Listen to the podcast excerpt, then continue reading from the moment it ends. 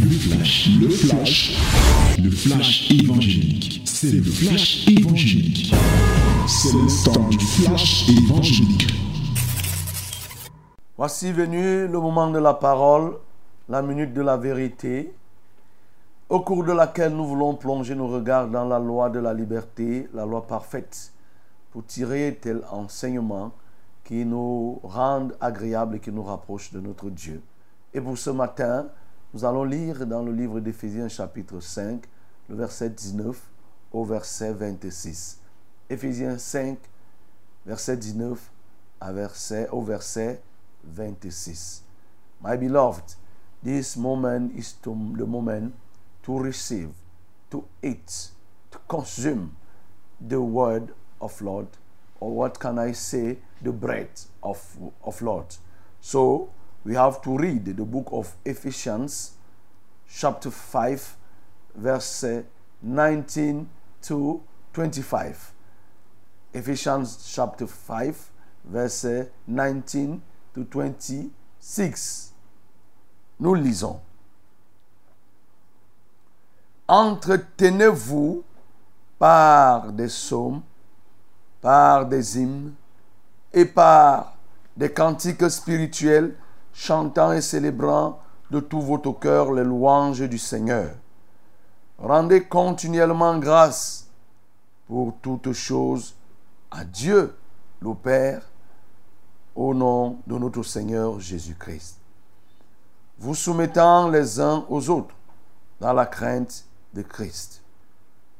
Femmes, soyez soumises à vos maris comme au Seigneur, car le mari est le chef de la femme, comme Christ est le chef de l'Église, qui est son corps et dont il est le sauveur. Or, de même que l'Église est soumise à Christ, les femmes aussi doivent l'être à leur mari en toutes choses. Marie, aimez vos femmes, comme Christ a aimé l'Église et s'est livré lui-même, afin de la sanctifier par la parole, après l'avoir purifiée par le baptême d'eau. Amen. Voilà ce que nous avons aujourd'hui comme euh, fond de méditation, ces versets. Et nous continuons avec notre ligne conductrice. Et cette ligne, c'est quoi? C'est que nous devons respirer la crainte de l'Éternel. Comme Jésus-Christ a respiré la crainte de l'Éternel, nous aussi, nous devons respirer la crainte de l'Éternel. Bien évidemment, lorsque nous respirons la crainte de l'Éternel, nous bénéficions des avantages, des bienfaits de la crainte. Et ces bienfaits nous sont présentés pour nous inciter davantage à revoir notre crainte, la crainte de l'Éternel. Il est possible que certains de tes tourments soient liés directement à ton déficit de crainte de l'Éternel ou même à l'absence totale de la crainte. C'est pourquoi cette année, tu dois être un instrument de crainte de l'Éternel et tu dois aussi amener les personnes à craindre l'Éternel. Et aujourd'hui, nous voulons voir que la crainte de l'Éternel apporte quoi? Elle permet la soumission, l'amour et la paix en famille. La soumission, l'amour et la paix en famille. Ah, quel thème bien-aimé. Quel thème important. Quel thème concernant toute l'humanité. Tout ce qui existe, je veux parler des hommes, tous les hommes, sont concernés. Il n'y a aucun homme qui ne soit issu d'une famille. Nous tous, nous sortons des familles. Et si nous sortons des familles, il y a une seule chose que nous recherchons pour chacune de nos familles, c'est la paix. Voilà. La paix, la paix, la paix dans la famille. Nous cherchons la joie, le bonheur au sein de nos familles. Voilà la chose primordiale, la plus recherchée au sein de nos familles. Mais comment faire pour la trouver? Reste l'équation la plus difficile à trouver et à décrypter. Plusieurs méthodes, plusieurs moyens sont utilisés. Plusieurs stratégies sont mises en place pour rechercher cette finalité, la paix dans la famille. Car une famille en paix est une source de paix pour le pays. Si toutes les familles étaient en paix, si toutes les familles du monde étaient en paix, il n'y aurait pas de guerre dans le monde. Les conflits commencent dans les maisons, s'élargissent dans les familles, s'élargissent dans les ethnies, les clans, les tribus, ainsi de suite, les pays, les continents, les régions, ainsi de suite. Vous comprenez donc pourquoi, lorsqu'on vient parler de la paix, lorsqu'on vient parler de la paix au sein d'une famille, c'est tellement important. C'est tellement important. Parce que la paix ne se vend pas au marché. Oui, la paix ne se vend pas au marché. Tu as beau avoir de l'argent, mais ça ne te garantit pas la paix. Tu le sais. Quelqu'un pense que c'est parce qu'il n'a pas l'argent qu'il est troublé. Mais sache que tous ceux qui ont l'argent ne sont pas en paix. Il y a des gens qui ne dorment pas parce qu'ils ils, ont l'argent. Donc, la paix est une denrée très, très nécessaire, indispensable. Et plus encore dans la famille. Les stratégies utilisées par certains ont été peut-être charnelles. Ils ont dit, je pouvais me livrer, je pouvais me faire usage des méthodes qu'on utilise un peu partout. Ça peut être par des offrandes, ça peut être par des présents, ça peut être par tel, par tel. Mais à la fin, on se retrouve que non, ça ne donne pas. Ça ne donne pas. Et regardez pour vous en convaincre. Allez consulter un peu le rôle du droit social dans vos, tribunaux. Que ce soit en Afrique, en Europe, n'en parlons pas. C'est-à-dire le taux de divorce est élevé. Le taux de divorce est élevé. Autant les, les vendredis, samedi, il y a agglutination auprès des mairies. De l'autre côté, lundi, il y a aussi de l'effervescence auprès des tribunaux. Lundi, mardi, mercredi, jeudi, vendredi. Il y a de l'effervescence auprès des tribunaux pour vouloir divorcer. Et on doit se poser donc la question, qu'est-ce qui ne marche pas? Quelle est la cause de ce phénomène? Les gens courent d'un côté pour chercher à se marier, de l'autre côté, on court aussi pour chercher à divorcer. Ah, quelqu'un avait chanté qu'aujourd'hui la mairie démêle au tribunal.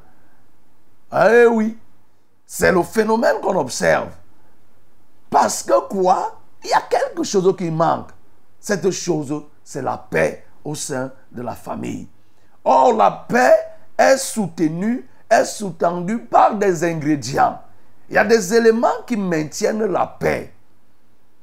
Lorsque il y a, il y a manque de ces éléments, alors la paix va se retrouver fragile. Dans une communauté, lorsqu'il n'y a pas l'équité, sachez que la paix ne sera pas en sécurité.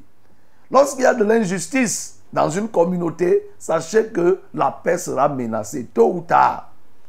Lorsque il y a insoumission dans une famille, lorsqu'il y a rébellion dans une famille, vous conviendrez avec moi que tôt ou tard, la paix va foutre le camp.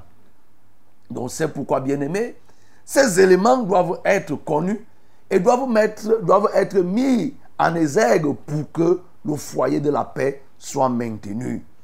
Certaines personnes se sont targuées à un moment donné. On parlait de paix, de paix, de paix. Mais d'autres ressortaient quand même que la paix était fragile. Fragile pour des pays où on a du mal à manger, pour des pays où des peuples peuvent se sentir marginalisés. Et forcément, ça, ça donne des éclats, des soulèvements, des rébellions et autres. Donc, et aujourd'hui, nous parlons de la famille. Et le texte que nous venons de lire nous permet de comprendre que pour que cette paix soit dans la famille, il faut que nous respections ces éléments. Pardon. Premièrement, on nous demande de nous entretenir par les psaumes, par des hymnes et par des cantiques spirituels chantant et célébrant de tout votre cœur les louanges du Seigneur. Rendez continuellement grâce pour toutes choses à Dieu, le Père, au nom de notre Seigneur Jésus-Christ, vous soumettant les uns aux autres dans la crainte de Christ. Oui, nous, voyons ici là que pour que cette paix soit, il faut qu'il y ait la crainte de l'éternel. Quand il n'y a pas la crainte de l'éternel, il sera difficile qu'il y ait la paix dans la famille. Dans Ésaïe 57, verset 21, la Bible me dit que point de paix pour les méchants. C'est-à-dire, quand on fait preuve de méchanceté, il n'y aura pas la paix. Mais ici, on nous montre que nous devons nous entretenir par des psaumes, c'est-à-dire créer une atmosphère d'adoration, de louange, de célébration et d'adoration de notre Dieu. Nous devons créer cette atmosphère qui permette que Dieu soit continuellement au milieu de nous et que nous soyons dans sa présence. Dans le cadre de la famille. Vous voyez, il y a des familles qui veulent vivre en paix, mais ne sont pas unies autour de la parole. Ne chantent pas les psaumes ensemble. N'élèvent pas les hymnes ensemble. Ne se réjouissent pas ensemble. Vous voyez, qu'est-ce qui se passe? Ça va entraîner des éclatements, ça va provoquer des fissures. Le mari est à sa gauche, la femme est de l'autre côté, et chacun fait sa chose comme bon lui semble. Il n'y a pas un moment où il faut coordonner, se retrouver. Les enfants sont là-bas. Et la finalité, c'est que la paix devient très fragile, ou alors il y a une existence de la paix. Donc, il est question, bien aimé, pour que cela se passe, que tu puisses t'entretenir, tu puisses lire les psaumes avec ceux de ta famille, les cantiques spirituels. Il faut que les cultes se fassent dans ta maison, ce qu'on appelle les cultes de famille. Ça peut être le culte matinal, ce qu'on appelle dévotion matinale. Ça peut se faire le soir, selon que vous êtes disponible. Si vous voulez même, faites à midi. Il n'y a pas une heure précise qui dit que si on ne fait pas ça, ça veut dire qu'on a mal fait. Si c'est à midi que vous tous pouvez être là, mais faites-y. Ce serait une très bonne chose. On dit en vous soumettant les uns aux autres dans la crainte de l'éternel. Ici, le principe de la soumission renvoie à quoi? C'est à l'humilité. On n'est pas en train de dire ici là que le papa doit se soumettre aux enfants. Quelqu'un qui a un esprit de tort va penser comme ça. Ce n'est pas de ça qu'il est question. Parce que par la suite, on va voir ce que Paul dit de qui doit se soumettre vis-à-vis -vis de qui? Vous voyez, la soumission dont il est question ici, c'est que chacun doit pouvoir le faire avec humilité. Or, l'humilité voudrait que même le papa puisse en faire montre vis-à-vis des enfants. S'il a fait quelque chose qui n'est pas bien, il ne sert à rien de continuer à s'arc-bouter, de rester ferme dans une position alors qu'il a tort. Il doit faire profil bas. C'est ça que Paul appelle ici la, la soumission réciproque.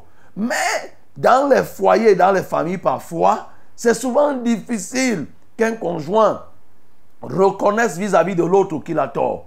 Il y a des conjoints qui n'ont jamais eu tort et par conséquent ne peuvent jamais demander pardon. Ça, c'est une cause de fissure et de, de, fissure de la paix au sein de la famille.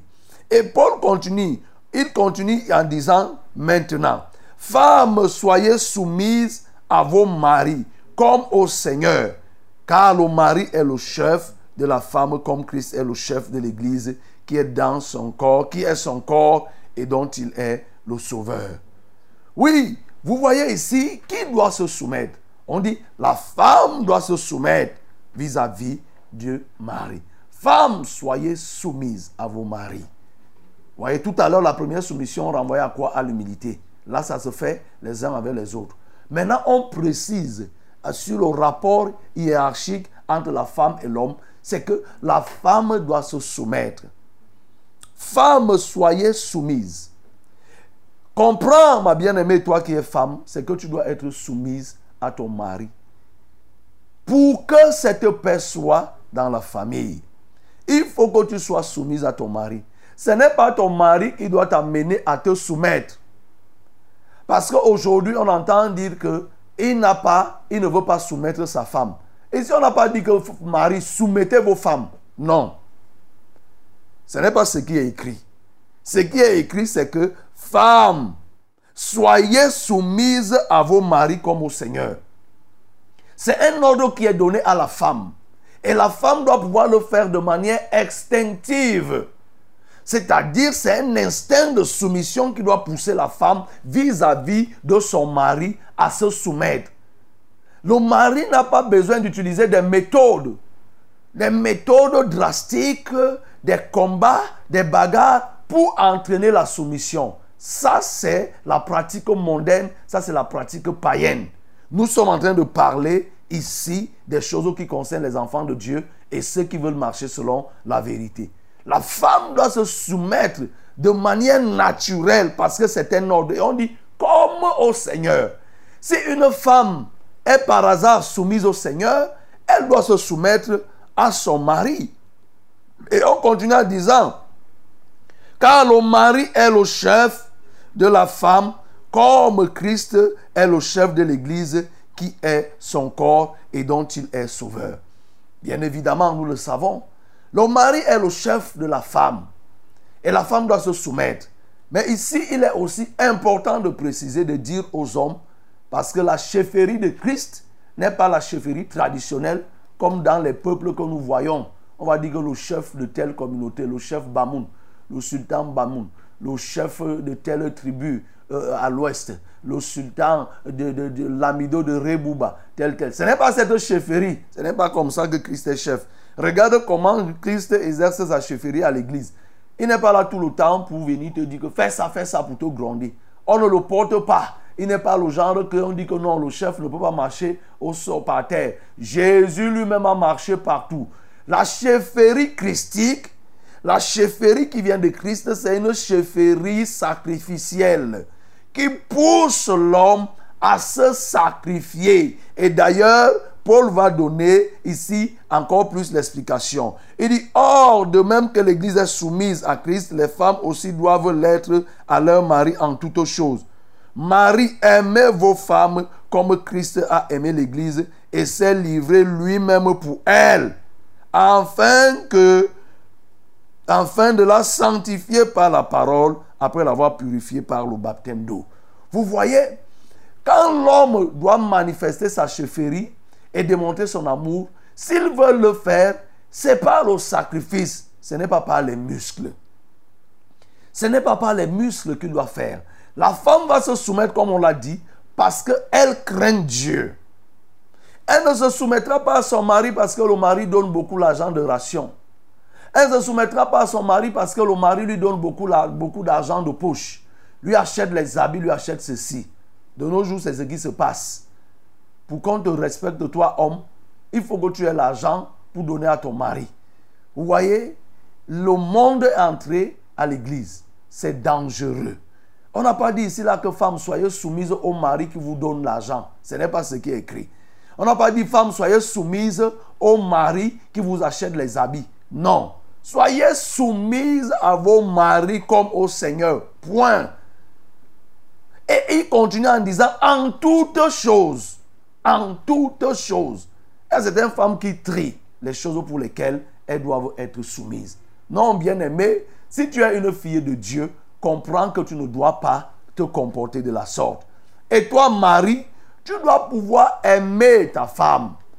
Tu dois aimer ta femme en aimant ta femme. Tu es en train d'aimer Dieu. Tu es en train de prouver que effectivement tu es ce chef. Ce n'est pas le chef qui est un tyran, qui se place quelque part qui dit des choses, oh, qui maltraite, qui martyrise les autres. Non, il ne faut pas que tu te comportes comme ça. Oui, il ne faut pas que tu te comportes de la sorte bien-aimée. Toi qui es un mari, tu maltraites parce qu'on voit des femmes, des maris qui maltraitent les femmes. Qui maltraitent, il a l'argent, il ne partage pas avec sa femme. Il cache des choses à sa femme, il ne donne rien, les enfants souffrent, ainsi de suite, ainsi de suite. Non, bien-aimé, si tu dis que tu es enfant de Dieu, il faut que tu puisses réellement t'occuper de la femme, de pouvoir l'aimer. Et laisse-moi te dire que, bien-aimé, l'amour de l'homme vis-à-vis de la femme, c'est un devoir.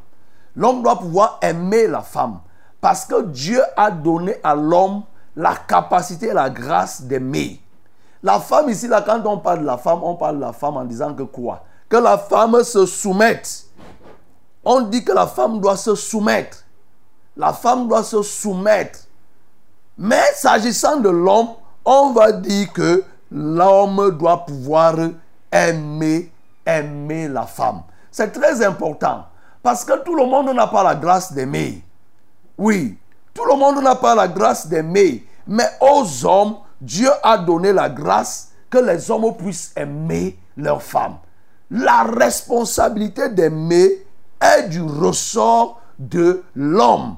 L'homme a reçu de la part de Dieu la grâce pour pouvoir aimer, aimer. Et dans la Bible, vous verrez rarement où on dit que la femme doit aimer. La femme, je suis obligé de te le dire, bien aimé, la femme, de par sa conception, elle, elle est appelée à se soumettre. C'est vrai qu'on entend les femmes qui disent que j'aime mon mari. Oui, c'est bien, c'est une émotion, c'est un sentiment. Mais dans la Bible, celui qui a reçu, je dirais, l'onction, la grâce pour savoir comment aimer, c'est l'homme.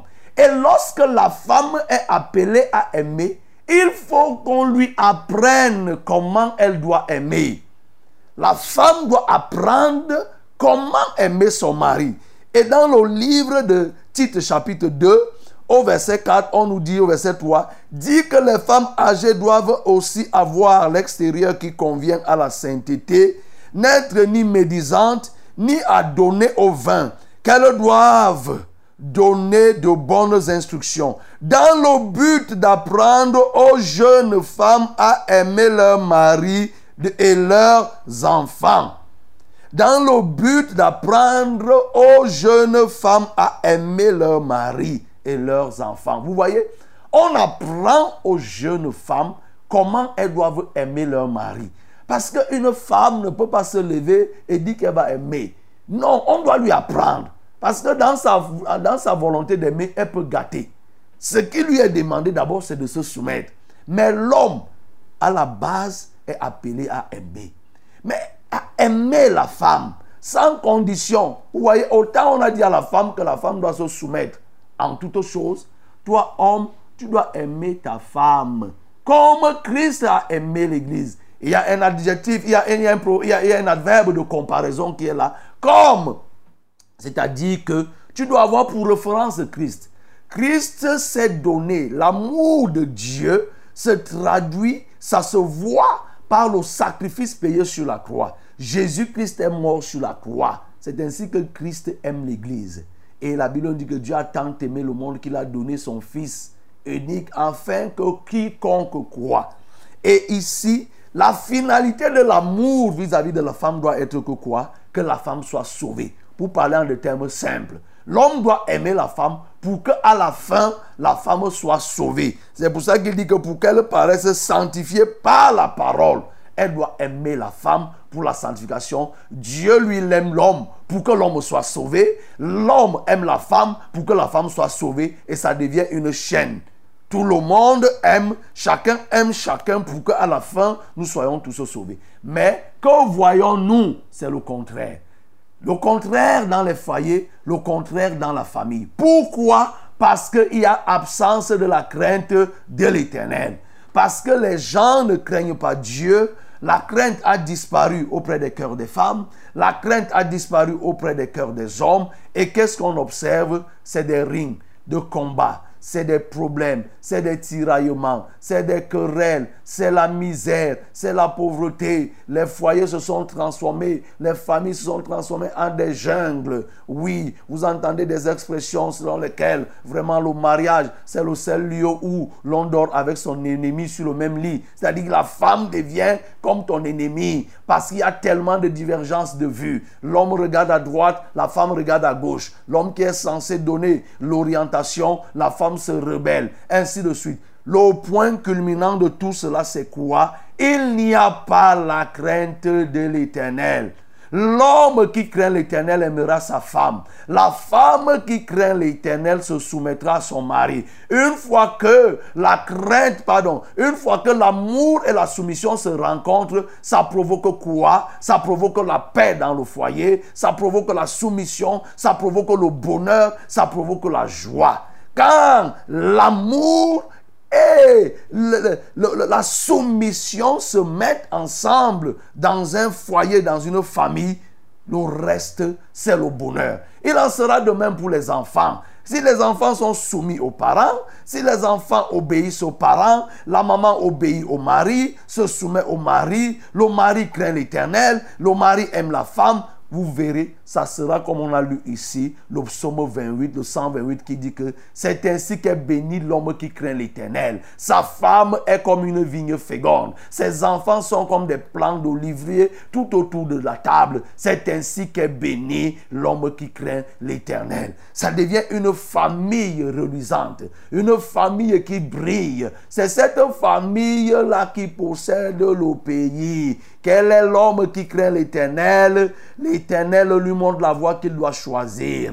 Son âme reposera dans le bonheur et sa postérité possédera le pays. C'est de cette postérité dont il est question. La postérité qui est issue d'un foyer où on craint Dieu, où le papa a la crainte de Dieu, la maman a la crainte de Dieu, les enfants ont la crainte de Dieu, et tous se mettent ensemble dans le foyer. Oui, en s'alimentant par les hymnes, les cantiques, les psaumes, ils créent une atmosphère qui permet toujours que Dieu soit glorifié dans cette famille. Une telle famille sera une famille qui va influencer, qui va grandir, qui va évoluer et qui va posséder le pays. Dit que qui aura un positionnement même dans le monde, même dans les affaires, même sur le plan spirituel au sein du pays. Mais lorsque la crainte de l'éternel fait défaut, qu'est-ce qu'on fait? On se retrouve tout simplement dans les tiraillements. C'est des conflits, c'est des bagarres, c'est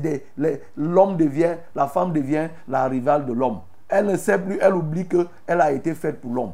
Toi femme, tu as été faite pour l'homme, tu as été créé, c'est-à-dire on a créé l'homme et euh, euh, tu as été créé et tu as été formé pour l'homme. Tu as été retiré de l'homme parce que Dieu a vu que tu devais venir en aide. Dès que l'homme, la femme cesse d'être l'aide de l'homme et elle devient plutôt rivale, ils sont tous concurrents, chacun se bat pour faire quelque chose, il va être difficile.